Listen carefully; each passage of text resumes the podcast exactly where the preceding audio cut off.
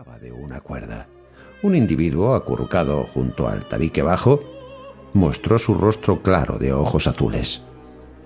¿Los ato al coche? preguntó acercándose a cuatro patas. Yo no sabía qué decirle, y solo me agaché para ver qué había dentro de la pocilga. La criada estaba a mi lado. Uno no sabe nunca lo que puede encontrar en su propia casa, dijo ésta, y ambos nos reímos. Hola, hermano. Hola, hermana. Llamó el caballerizo y dos caballos, dos poderosas bestias de fuertes flancos con las piernas dobladas y apretadas contra el cuerpo, las perfectas cabezas agachadas, como la de los camellos, mediante movimientos del cuarto trasero se abrieron paso reptando uno tras otro por el hueco de la puerta que llenaban por completo, pero inmediatamente se irguieron sobre las largas patas, despidiendo un espeso vapor. Ayúdale, dije, y la atenta muchacha se apresuró a ayudar al caballerizo, ocupado en enganchar los caballos. Pero apenas llegó a su lado, el hombre la abrazó y acercó su cara a la cara de la joven. Esta gritó y huyó hacia mí. Sobre sus mejillas se veían, rojas, las marcas de dos hileras de dientes. ¡Bestia! grité furioso. ¿Quieres que te azote? Pero luego pensé que era un desconocido, que yo no sabía de dónde venía y que me ofrecía ayuda cuando todos me habían fallado. Como si hubiera adivinado mis pensamientos, no se ofendió por mi amenaza, y siempre atareado con los caballos, solo se volvió una vez hacia mí. Suba, me dijo, y en efecto, todo estaba preparado. Observo entonces que nunca viajé con tan hermoso par de caballos y subo alegremente. Pero yo conduciré. Tú no conoces el camino, agrego. Naturalmente, dice él, yo no voy con usted, yo me quedo con Rosa. No. Grita Rosa y huye hacia la casa presintiendo con toda razón la inevitabilidad de su destino.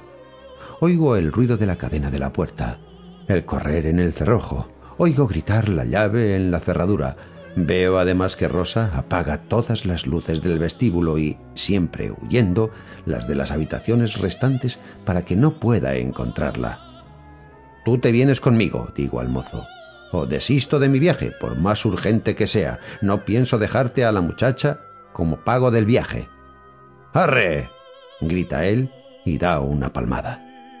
El coche parte arrastrado como una madera en el torrente Todavía tengo tiempo de oír el ruido de la puerta de mi casa que cae hecha pedazos bajo los embates del mozo. Luego mis ojos y mis oídos se hunden en el remolino de la tormenta, que confunde uniformemente todos mis sentidos. Pero esto solo dura un instante. En efecto, como si frente a mi puerta se encontrara la puerta de mi paciente. Ya estoy allí. Los caballos se detienen. La nevada ha cesado claro de luna en torno. Los padres de mi paciente salen ansiosos de la casa. Su hermana lo sigue. Me ayudan a bajar inmediatamente del coche. No entiendo sus confusas palabras. En el cuarto del enfermo el aire es casi irrespirable. La estufa, desatendida, echa humo. Quiero abrir la ventana, pero antes voy a ver al enfermo. Delgado, sin fiebre, ni caliente ni frío, con ojos vacíos, sin camisa, el joven se yergue bajo el edredón de plumas, se abraza a mi cuello y me susurra al oído. Doctor, déjeme morir. Miro en torno. Nadie lo ha oído. Los padres callan inclinados hacia adelante.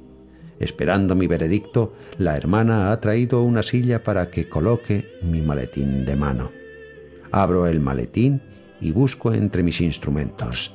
El joven sigue tironeando desde su lecho para recordarme su súplica. Tomo un par de pincitas, las examino a la luz de la bujía y las deposito nuevamente. Sí, pienso como un blasfemo. En estos casos los dioses nos ayudan, nos envían el caballo que necesitamos y dada nuestra prisa, nos agregan otro. Para colmo, nos conceden un caballerizo. Solo en ese momento me acuerdo de Rosa. ¿Qué hacer? ¿Cómo rescatarla? ¿Cómo salvarla de las garras de ese caballerizo a diez millas de distancia, con un par de caballos imposibles?